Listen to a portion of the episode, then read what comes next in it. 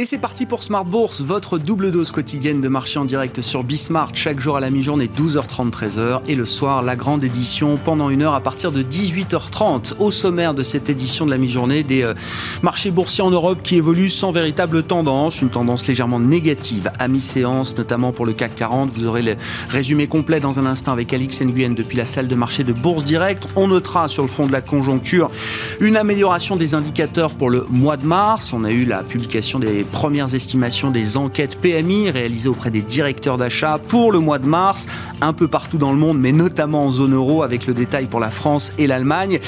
Attention, le mois de mars a été un mois d'amélioration conjoncturelle qui ne tient pas compte encore de la dégradation de l'aspect sanitaire et des nouvelles restrictions qui sont en place depuis euh, quelques temps et qui vont encore sans doute s'accélérer pour euh, au moins quelques semaines. Mais néanmoins, on peut noter quand même que l'activité du secteur privé en zone euro revient en territoire d'expansion avec un indicateur composite pour l'ensemble de la zone euro à 52,5 contre 48,8 en février. L'activité manufacturière est toujours très soutenue et tutoie même des sommets historiques quand on regarde un pays comme l'Allemagne.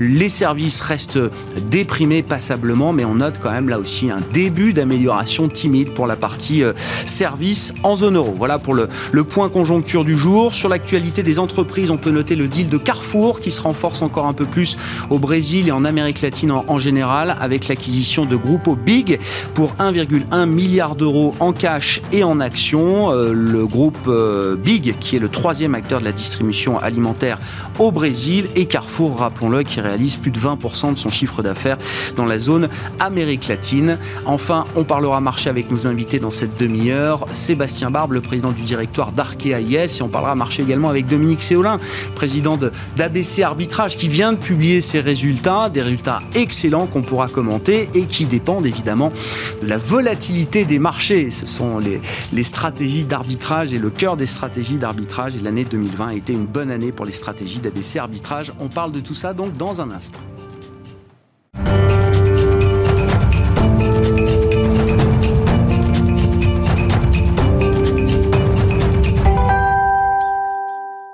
Des marchés un peu englués avec un CAC 40 sous les 6000 points à mi-séance. Les infos clés du jour, c'est avec Alix Nguyen depuis la salle de marché de Bourse Direct. La bourse de Paris est dans le rouge à la mi-journée. Les marchés sont conditionnés par la crainte d'une troisième vague, un contexte qui sème le doute quant à la reprise économique. Du rouge aussi au Japon où le Nikkei enregistre sa quatrième séance de baisse consécutive. Tout cela dans le sillage de Wall Street hier soir. Wall Street où la baisse a été particulièrement marquée pour les valeurs aériennes et hôtelières. Du côté du pétrole, les cours du pétrole ont pâti de l'interruption du trafic sur le canal de Suez, un blocage dû à l'échouement d'un porte-conteneur géant. Parmi les événements qui jouent sur la tendance, hier, lors de son allocution devant le Congrès aux côtés de Janet Yellen, Jérôme Powell a réitéré ses propos au sujet de l'inflation, euh, une inflation euh, qu'il envisage croissante mais pas galopante. Il a aussi assuré que la Fed veillerait au grain grâce aux outils dont elle dispose.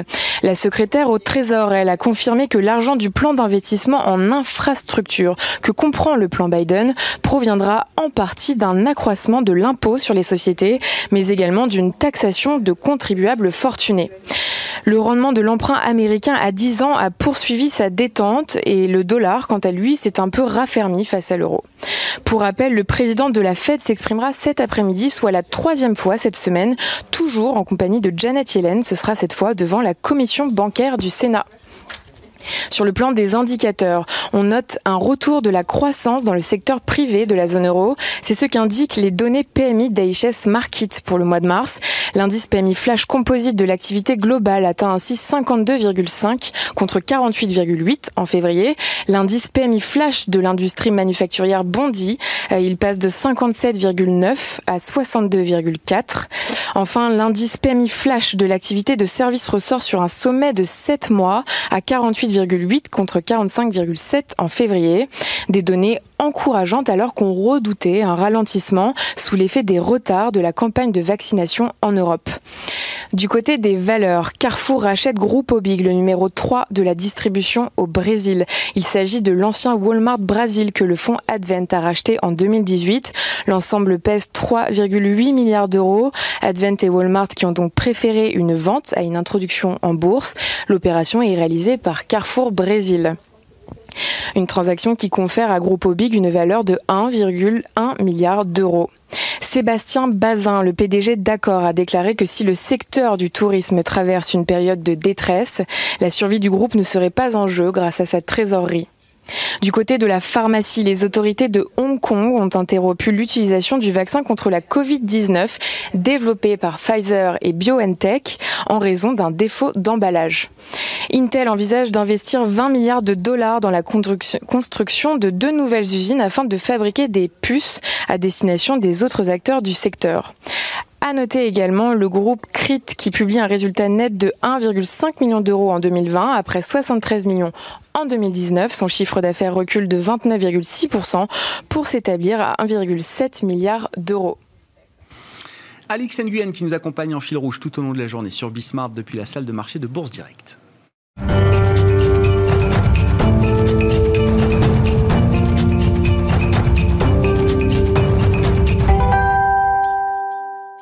Deux invités avec nous pour euh, cette édition de la mi-journée de Smart Bourse. Sébastien Barbe est à nos côtés, le président du directoire d'Arkea IS. Bonjour et bienvenue Sébastien. Bonjour Grégoire. Et puis accueillons également Dominique Séolin. Bonjour Dominique. Bonjour Vous êtes le PDG d'ABC Arbitrage. On va parler de vos résultats Dominique dans quelques minutes. On va parler marché euh, au sens large. Je voulais commencer avec vous Sébastien. On se parle à peu près tous les trois mois euh, autour, de, autour de ce micro. on va marquer la fin de ce premier trimestre de l'année 2021. Parmi les éléments marquants quand même de, du changement de dynamique de marché, c'est ce narratif lower for longer, l'idée que les taux allaient rester au plus bas, voire plus bas encore pour très longtemps, voire l'éternité. Quand on se projette à 2-3 ans sur les marchés, ça peut être un horizon euh, euh, d'éternité. Ce narratif-là qui a perduré pendant peut-être des années est derrière nous. Alors en tout cas, il y a des doutes, c'est vrai. Il y a des doutes parce qu'on commence à reparler du risque d'inflation.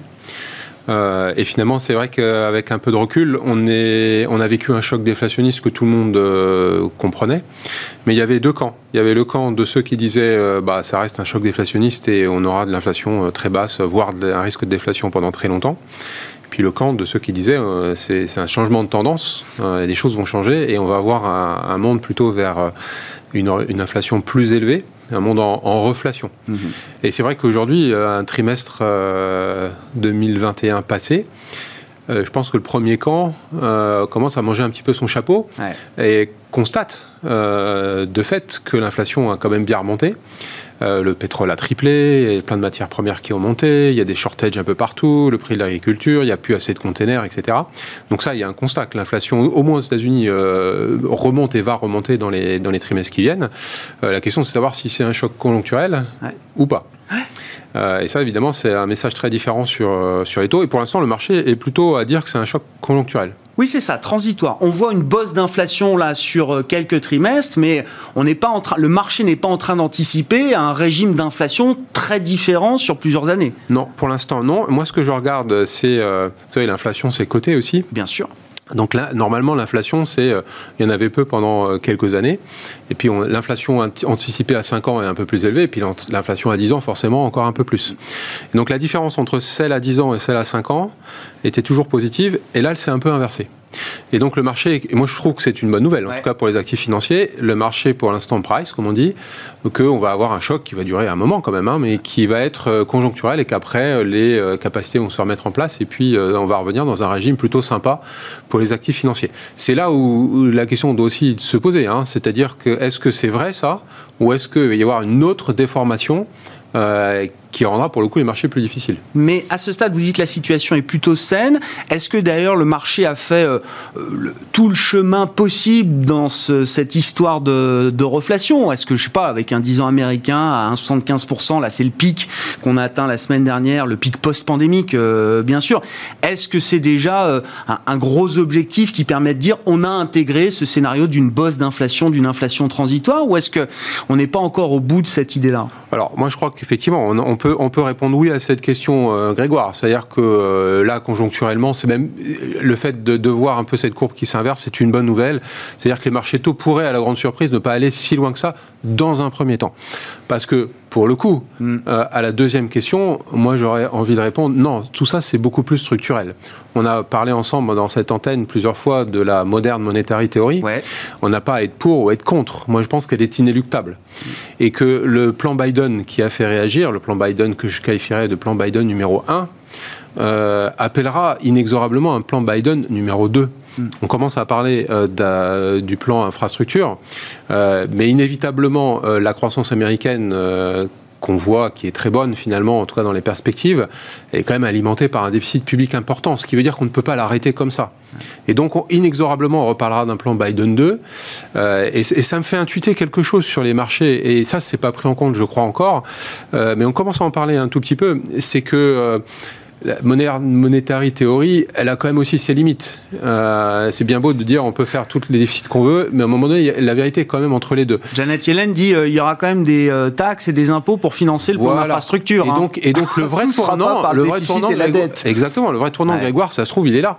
Ça se trouve, il est que depuis finalement, allez, 30 ans, peut-être 40, on adresse la baisse des impôts des entreprises alors nous, on a une guerre de retard souvent en France, donc on l'adresse tardivement, mais, mm-hmm.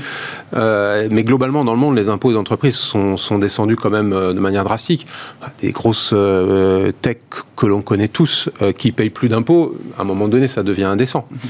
Donc il est probable qu'on va adresser ce sujet sur les années qui viennent, les décennies qui viennent, mhm. pour essayer de compenser quand même tous les efforts qui ont été faits euh, par, eh ben, il va falloir reprendre l'argent où euh, où il y en a. Ah Et ça, c'est un petit vent contraire, mais surtout, ça adresse, euh, je crois, quelque chose qui est, qui, est voulu maintenant par, le, par, par nos gouvernements. J'ai le droit à la planche à billets finalement à faire comme je veux, mais en contrepartie, mes électeurs attendent que je redistribue un peu. Ah, c'est un mandat, c'est le mandat politique pour lequel Biden a été élu. Hein. Voilà. Et, ça, c'est quand même assez intéressant, parce que dans la formation du prix des actifs financiers, bah, ça veut dire quoi? Ça veut dire qu'il y aura un plan Biden numéro 2, qui sera à destination de l'infrastructure ou autre chose, on sait rien, un plan Biden numéro 3, et puis il y aura des plans Biden dans d'autres pays. Et, et ça, c'est profondément différent sur le message de l'inflation, et donc euh, sur l'interprétation qu'auront les marchés dans quel quelques mois ou quelques trimestres. Et comment ça se traduit sur le plan de, l'investissement là Parce que c'est vrai que depuis un an, on est passé par, euh, bah, par, par tous les styles. Évidemment, on a joué les valeurs euh, stay at home au, plus dur des, des premiers euh, confinements. Énorme performance de toute cette partie du marché. Et puis avec les vaccins, on a commencé à jouer les, les valeurs de réouverture. Là aussi, énorme performance au point que un an après, celui qui a acheté du Nasdaq ou du Russell 2000 au point bas du marché, il fait à peu près la même performance, pour dire les choses. On a des stratégies là qui, convergent sur, euh, sur un an. Euh, est-ce qu'il y a de la place encore, je ne sais pas, pour euh, la thématique cyclique? Est-ce que c'est ça qui va guider les marchés pendant encore plusieurs trimestres, plusieurs années peut-être, si c'est un vrai changement de paradigme? Ou alors, quelle serait la prochaine, la prochaine étape, le prochain thème, grand thème d'investissement? Bah, tout ce que vous dites est très juste, Grégoire. Hein. C'est-à-dire qu'il y a eu, finalement, dans cette année boursière, je pars de mars à mars, incroyable, parce que là on a ah bah. un dérivé seconde négative, c'est-à-dire que euh, on, va forcément monter moins vite euh, semaine après semaine que qu'avant, hein, puisque là sur un an à peu près, le S&P doit être à 70, le Nasdaq à 90, l'Europe à 50. même celui qui a boursicoté sans, sans, trop réussir, il a quand même normalement l'impression que c'est un métier sympa. mais, mais, mais, là effectivement on arrive peut-être au bout des choses. Et une grande partie des actifs sans doute intègre maintenant beaucoup de bonnes nouvelles. Et l'asymétrie se place peut-être dans, euh, dans le côté, les, les, choses qui ont fait monter ces actifs-là euh, sont peut-être derrière nous, donc les prochaines nouvelles seront bonnes ou mauvaises, je ne sais pas. Mais euh, en tout cas, l'asymétrie la, a sans doute changé de sens. Il reste encore un pan de, de valeurs, hein. il reste toutes les valeurs un peu boring, ce que j'appelle les oranges. les valeurs ennuyeuses, pour être poli. Les, valeurs, et je, je, vais, je, vais, le dire autrement. je vais le dire autrement. finalement, ce qui s'est passé dans l'année écoulée, c'est euh, il faut, les, gérants, enfin les boursicoteurs, tout, tout ce qu'on veut, tous les opérateurs de marché, il faut les prendre des positions qui gagnent dans 15 jours. Vous voyez, Grégoire Marché va, une position, vite, ça va tellement vite. Il faut, avoir des, horizons de temps forcément raccourcis. Voilà. Alors, il y a eu effectivement la thématique de la techno. Euh, après, il y a eu euh, Pfizer et le vaccin, et donc la thématique cyclique. Tout ça a, bien monté. Et, et, acheter des valeurs sur lesquelles euh, je vais avoir 10% de free cash flow yield, un bon dividende, comme ABC arbitrage peut-être. mais je vais pas l'avoir dans 15 jours. Bah, les gérants ne faisaient pas ça. Et je crois que paradoxalement, on va rentrer. Moi, je pense à un bon, un trade pour le coup. On va rentrer dans un marché où le régime de volatilité va peut-être changer. Euh, ça va se calmer en gros. Hein. on est au-dessus de 20 et on va re-rentrer dans un marché euh, peut-être entre 10 et 20 sur le VIX, le, comme vous dites, l'indicateur de la peur. Dominique Solin, ça juste euh, alors que les gérants achètent du VIX en disant pour ça protège mon portefeuille, vous voyez. donc moi, moi j'ai l'impression qu'il y a encore une patte assez naturelle de jouer dans ce, dans ce contexte-là. Mais c'est une patte à jouer moins, moins glamour, hein, moins, moins sexy. je gagne pas sur 15 jours quand je fais ce genre de, de position. Et donc les télécoms, vous dites, c'est pour vous l'emblème de ces, ces, valeurs un peu ennuyeuses qui n'ont rien fait jusqu'à présent, effectivement. Hein. Bah, j'aime bien regarder le cours d'Orange. Euh, j'aime pas, citer des valeurs euh, parce qu'il y a forcément des, risques spécifiques, mais, mais oui, c'est des valeurs qu'on qu baissait euh, quand ça baissait et qu'on très peu remonté quand ça remontait. Et on me dira, oui, Carrefour, vous avez parlé de Carrefour tout à l'heure, c'est pareil. Hmm. Il y a eu le petit épisode de, oui. de spéculation, mais, mais hormis ça, c'est des valeurs. Il y en a pas mal quand même des valeurs comme ça. Donc, il y a encore à gratter sans doute sur ce segment-là. Dans le ventre mou du marché, il y a encore quelques histoires. la bourse euh, française euh, tient quand même relativement ah bien par rapport à la bourse chinoise qui est en baisse hein, depuis le début de l'année. Oui, bien sûr. Euh, mais, on est quand même dans un marché où beaucoup de bonnes choses ont été intégrées dans les cours, c'est évident. Merci beaucoup Sébastien pour vos, vos, remarques, votre analyse de la situation de marché. Sébastien Barbe, le président du directoire d'Arkea IS.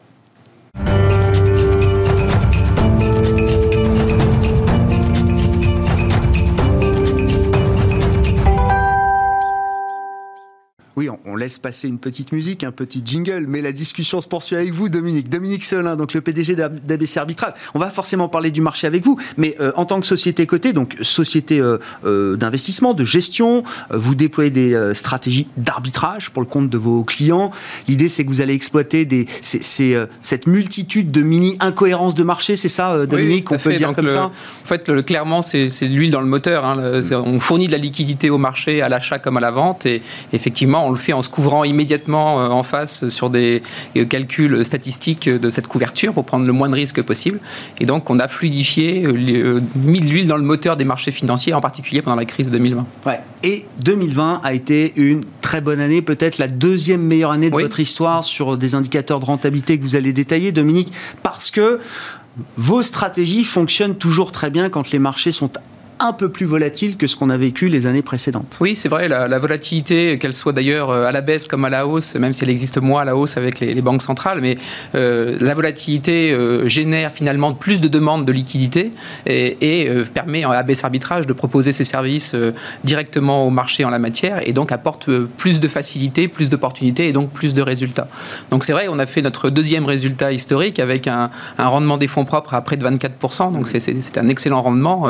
bravo aux équipes, hein, parce qu'encore une fois, on l'a fait dans une année quand même pas facile en termes de, de, de, possibilités de travail, j'allais dire. Donc, euh, quelque part, euh, c'est un excellent travail des équipes. Euh, on a aussi affronté des difficultés réglementaires et puis aussi tout à fait des difficultés des banques centrales qui sont revenues intervenir quand même massivement sur les marchés. Mais comme l'a dit Sébastien, ça n'a pas suffi totalement à calmer les, les paramètres de marché, que ce soit la volatilité, les volumes qui sont aussi importants. Plus il y a de volume demandé, plus on peut offrir de la liquidité. Et puis, euh, par contre, il y a un affaissement euh, de ce que j'ai appelé les corporate actions, donc c'est les opérations sur titre, augmentation de capital, enfin tout ce qui va être euh, des besoins de financement par les émetteurs qui, là encore, ont tous les moyens de, se financer à travers de la dette et donc les taux, les taux négatifs. Et donc, ils sont assez peu allés, si on compare avec 2008, ils sont assez peu allés sur les marchés equity pour se financer. Donc ça, c'est vraiment, par contre, ça reste quelque chose de très calme par rapport à notre activité. Est-ce qu'on est sort d'un régime de, de volatilité qui a été un régime très faible de volatilité. Le VIX, au moment où on se parle, l'indice de volatilité du marché américain, euh, reste au-dessus de 20. Euh, on n'est plus à 10 comme euh, il y a quelques années derrière. Est-ce que c'est un, nouvel étiage d'une certaine manière, de Alors, c'est un sujet très intéressant. on pourrait y passer quelques heures. Je crois qu'on n'a pas le temps. mais, mais pour faire court, en fait, c'est vrai qu'on vient de très bas. Donc, en venant de très bas, il y, a un, il y a un phénomène de, de, perception qui fait qu'on a eu l'impression de, vivre et qu'on vit encore des phénomènes assez hauts. En fait, il faut rappeler que la moyenne historique du VIX se situe entre 19 et 20% Donc, en étant légèrement au-dessus de 20, finalement, on revient à, une forme de normalité. et par contre, c'est vrai que les, choses un petit peu atypiques qu'on peut rencontrer, c'est que la volatilité réalisée, donc celle qui se, qui se hein, une anticipation de la peur, hein, alors que la volatilité réalisée est une peur réelle ou en temps réel, on va dire. Celle-ci a, a trouvé des moyens de se calmer régulièrement grâce aux banques centrales, euh, grâce aux interventions des gouvernements. On a parlé du plan Biden euh, qui est quand même colossal. Et puis grâce aussi aux bonnes nouvelles sur, euh, sur la vaccination, qui est clairement le bout du tunnel potentiel pour les États-Unis, l'Asie et, l'Europe, même si on est un petit peu en retard. Et si la volatilité réalisée est moins importante que la volatilité anticipée, est-ce que ça veut dire que là, il y a, il y a une forme d'incohérence? Est-ce que la volatilité implicite, le VIX, du coup, doit rejoindre la volatilité réalisée à un moment Oui, oui, normalement, à un moment, on, alors le, standard, c'est que euh, on ait ces deux indicateurs qui soient relativement proches l'un de l'autre, même s'il y a des journées qui peuvent évidemment se, décaler. Euh, c'est vrai qu'en période de banque centrale, on a connu des situations euh, totalement atypiques avec des volatilités extrêmement basses et puis du, VIX beaucoup plus haut que cette volatilité réalisée parce que les banques centrales ont dit en gros, il ne se passera rien à court terme et les investisseurs, avec un VIX plus élevé, anticipaient qu'à long terme, il y avait quand même dans les tuyaux, que ce soit géopolitique ou économique, de quoi secouer les marchés euh, beaucoup plus fort que ce que les banques centrales euh, actent, si je puis dire, avec une volatilité quotidienne extrêmement basse. Vous dites, alors là, pour présenter l'année 2020, vous avez trouvé cette, cette formule, euh, Dominique, ECB, COVAX and Sun, la sainte trinité de 2021. Bah oui. Euh, oui, je pense que là-dessus, c'est. un hommage déjà. Oui, il y a un hommage à Serge Gainsbourg. pour ceux qui l'auraient. Voilà, à Serge Gainsbourg, pour c'est le 30 ans de, son décès, c'était un génie euh, de la musique et des, et des paroles, donc j'ai essayé de jouer un peu, un peu avec ça. c'est vrai que sans les banques centrales, on voit bien que c'est pas possible en ce moment. sans la campagne de vaccination, on l'a vu en novembre et Sébastien en a parlé, ça a changé quand même le profil euh, des, investissements et des valorisations. Vous l'avez dit aussi, euh, Grégoire, euh, finalement, les valeurs du Nasdaq et les valeurs du S&P ou du Russell 2000 se rejoignent un petit peu depuis l'annonce de la campagne de vaccination. Puis il y a un troisième point qui me paraît essentiel, c'est le social. Mmh. Et donc, on cherche tous du soleil avec cette, avec cette année qui vient de s'écouler. Et le social est un énorme enjeu de l'année à venir. avec les élections en France, c'est clairement un sujet, mais la France n'est pas le seul pays concerné. Et si on ne fait pas cette partie sociale, on aura beau faire du COVAX et, et de ça ne suffira pas. Euh, la trilogie est, importante. Ça, veut dire d'une certaine manière, bon, c'est vrai que c'est là aussi c'est une discussion euh, de, long terme, mais euh, les banques centrales qui ont franchi à nouveau des, étapes en matière d'action à travers cette crise se rapprochent à chaque fois un peu plus de leurs limites il faut le dire, ou est-ce que, au contraire, de les voir franchir en permanence des lignes qu'on pensait infranchissables à travers chaque crise, est-ce que ça laisse des horizons euh, très dégagés de ce point de vue-là? Bah, moi, de ce point de vue-là, je suis extrêmement dubitatif. Je, pense d'un point de vue, euh, j'allais dire, de, bon sens, euh, mais il faudrait des, économistes peut-être plus compétents que moi. D'un point de vue de bon sens, je ne pense pas qu'on puisse à chaque fois dénigrer la valeur argent ou la, ou la rendre comme nulle en parlant d'annulation de dette, sans qu'il y ait des conséquences à terme et en particulier des conséquences sociales. Donc je, pense que là-dessus, euh, on, est on, va, on risque en tout cas d'arriver à des situations un petit peu de tension en disant bah, finalement, vous savez dépenser 100 milliards pour aider les restaurateurs, pourquoi on ne dépenserait pas 100 milliards pour aider euh, telle ou telle catégorie de gens qui souffrent, qui sont dans la difficulté et c'est une réalité. Donc ça, à mon avis, c'est un énorme enjeu euh, de la prochaine élection, je l'ai dit, mais, mais globalement dans le monde, on voit bien que c'est un énorme enjeu de réclamation en disant bah, vous aviez dit que c'était impossible finalement c'est possible, et ben puisque c'est possible, allons-y euh, franchement. Continuons. Continuons. Donc ça c'est le, le, premier point. Le deuxième point, c'est que, euh, vous l'avez dit Grégoire, le, la taille des bilans des banques centrales, la Fed a fait plus 100% depuis le début de la crise, le mois de mars. Donc déjà avant, on avait des, tailles de bilan qui avaient grossi par rapport au, début 2000, hein, énormément. On s'en rend plus compte, mais c'était déjà avant la Covid une situation quand même très interventionniste des banques centrales. Depuis la crise, la Fed a fait plus 100%, l'ECB, la Banque centrale européenne, BCE, a fait plus 75%. Et, la Banque du Japon, euh, il y a encore des, sujets sur le, qui viennent d'être actés sur le fait qu'ils vont intervenir sur l'equity, donc ils vont racheter des actions pour soutenir les, donc, tout ça fait que quand même, on est en train de créer une forme de bulle d'actifs, euh, en particulier sur les marchés cotés, parce que ça se voit immédiatement, le thermomètre est immédiat, et ça peut quand même poser des questions sur les conséquences, en tout cas à moyen terme, sinon à court terme. Dit autrement, la, Fed et les autres, mais c'est la Fed qui donne le là, à, à acheter autant à travers cette crise que ce qu'elle a acheté depuis euh, 10 ans pour euh, gérer le, le, le, reliquat de la grande crise financière. Tout quoi. à fait, tout ouais. à fait, exactement. Et, et, donc pour le coup, ça, ça va poser des questions sur savoir qu'est-ce qu'on fait de cet argent euh, et comment. J'en parle, on a parlé souvent ensemble avec avec vous et avec d'autres, c'est de dire en fait comment on rétablit un jeu capitaliste normal. Euh, le capitalisme a sûrement des mauvais côtés, mais en tout cas, il permet d'avoir des règles communes. Là, avec l'intervention des banques centrales qui est infinie, les règles communes commencent à être compliquées à lire. C'est une question qu'on s'était posée quand vous étiez venu nous voir, Dominique, c'était en fin d'année dernière, je crois, sur le fonctionnement des opérations d'ABC arbitrage, un an après. Donc, bravo aux équipes. Effectivement, vous sortez une, une, très bonne année. Vous avez mis en place un plan de continuité comme tout le monde, une nouvelle organisation, euh, j'imagine. Est-ce qu'il y a l'idée, un an après, dès que possible, d'un retour à la normale dans la manière dont les opérations sont conduites chez euh, ABC arbitrage? Alors, Nous avons lancé le plan stratégique ABC 2022 euh, tout début 2020. Donc, on l'avait conçu ouais. avant la crise sanitaire et, et, on a maintenu ce cap ouais. parce que la, la conviction que nous portons, c'est que nous savons déjà très bien faire en période de volatilité. Donc, il va falloir continuer à investir là-dessus. Mais par contre, on veut essayer de, de s'extraire un tout petit peu de, de, cette corrélation qui est extrêmement forte à la volatilité et, et, et, au volume, qui sont encore une fois écrasés par les banques centrales et qui probablement vont être encore sous pression des banques centrales. Donc, l'idée, c'est de développer un savoir-faire euh, euh, qui continue d'exister sur ce que ce qu'ABC historiquement, bien sûr, a développé, mais de le développer dans d'autres domaines comme la gestion pour compte de tiers et donc euh, construire un chiffre d'affaires plus récurrent pour faire face à, à la situation des, des, banques centrales à, venir. Et puis, s'il si y a plus de volatilité, y compris euphorique, hein, après ouais, tout, on peut le Vous pire, saurez toujours faire ça. On saura ouais, toujours faire, et donc le pire n'est jamais certain. Donc, évidemment, on est très content de savoir faire là-dessus. Ça veut dire, sur le plan commercial, des, des, un, un, nouveau segment de clientèle aussi euh, derrière pour ABC Arbitrage? Alors, dans un premier temps, on reste quand même, ce sont des activités quand même assez techniques, euh, assez complexes, euh, et, et, donc on reste sur la clientèle de, de profession, qu'on appelle professionnelle, donc qualifiée selon les vocabulaires. donc, pas de retail pour l'instant. Le retail a la chance de pouvoir, si je puis dire, acheter des, des titres ABC arbitrage oui, en direct. Côté, bien, côté. Sûr, Donc, bien euh, sûr. Ils peuvent avoir accès à ces résultats, à ce type de gestion à travers euh, l'action ABC arbitrage. Euh, mais par contre, c'est vrai que sur les produits que nous proposons, euh, ça reste quand même une clientèle dite de niche, bon, qui, qui, qui, peut être tout à fait rémunératrice, hein, mais qui n'est pas du tout le, la clientèle du particulier. Bon. Sébastien Barbe, moi j'ai retenu le, le le VIX, hein, vous en parliez tout à l'heure, il faut peut-être vendre un peu le VIX aujourd'hui, non? Oui, moi je crois, euh, qu'on va rentrer euh, peut-être une période un peu plus, un peu plus faible. Le, la seule euh, contradiction par rapport à ça, c'est quelque part on a resynchronisé les économies, puisqu'on a tous eu euh, l'Asie un peu avant, mais enfin on a tous eu la, le choc en même temps. Ouais. Et normalement, c'est mieux quand même quand l'économie mondiale a des chocs un peu euh, différenciés. Euh, la crise de la zone oui. euro de temps en temps, la crise des émergents à côté. Euh, ouais. Voilà, bon, on verra. Bon, merci beaucoup, messieurs, en tout cas, d'avoir été euh, avec nous, les invités de Smart Bourse à la mi-journée sur Bismart. Dominique Séolin, le PDG d'ABC Arbitrage, avec les résultats publiés euh, hier, et Sébastien Barbe, le président du directoire d'Arkea IS. On se retrouve ce soir à 18h30 en direct.